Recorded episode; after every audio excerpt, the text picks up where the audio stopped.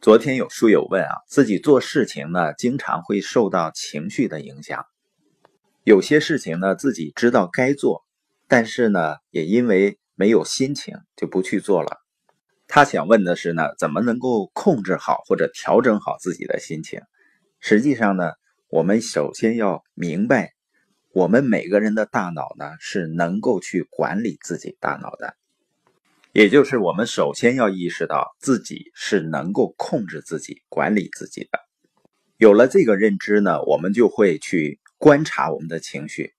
比如说呢，一个人你处在说我不想和别人交流的状态，和你知道你不想和别人交流，这中间就有很大的区别了。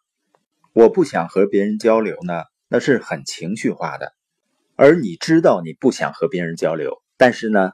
应该去交流，也就是说呢，你的理智在观察你的情绪。像有的夫妻呢，意见不合，经常的表达就是我很生他的气，这是完全情绪化的。另外一种呢，就是我知道我很生他的气。第二种呢，就会进一步的追问自己，我为什么会那么生气？他触碰了我的什么价值观？他为什么那么说那么做呢？能这样思考的话，我们就在用自己的大脑去管理自己的大脑了。当我们能够区分我在生气和我知道自己在生气，这是有很大的进步，就说明你的理性和情绪呢已经区分开了，已经在理性和情绪之间竖起一道玻璃门。虽然情绪那一侧呢波浪滔天，但是理智的这一侧却风平浪静。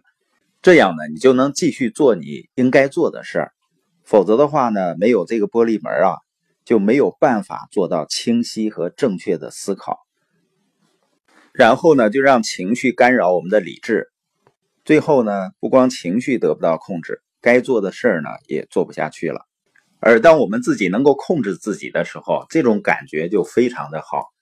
因为一旦你做了自己情绪的主人，就会发现呢，自己过去浪费了多少时间在不必要的情绪消耗上。今天播音的重点呢，就是我们要认识到，我们自己的大脑是可以管理自己大脑的，也就是呢，用自己的理智去观察自己的情绪，逐渐呢，在情绪的状态下，也能去调整自己的行为。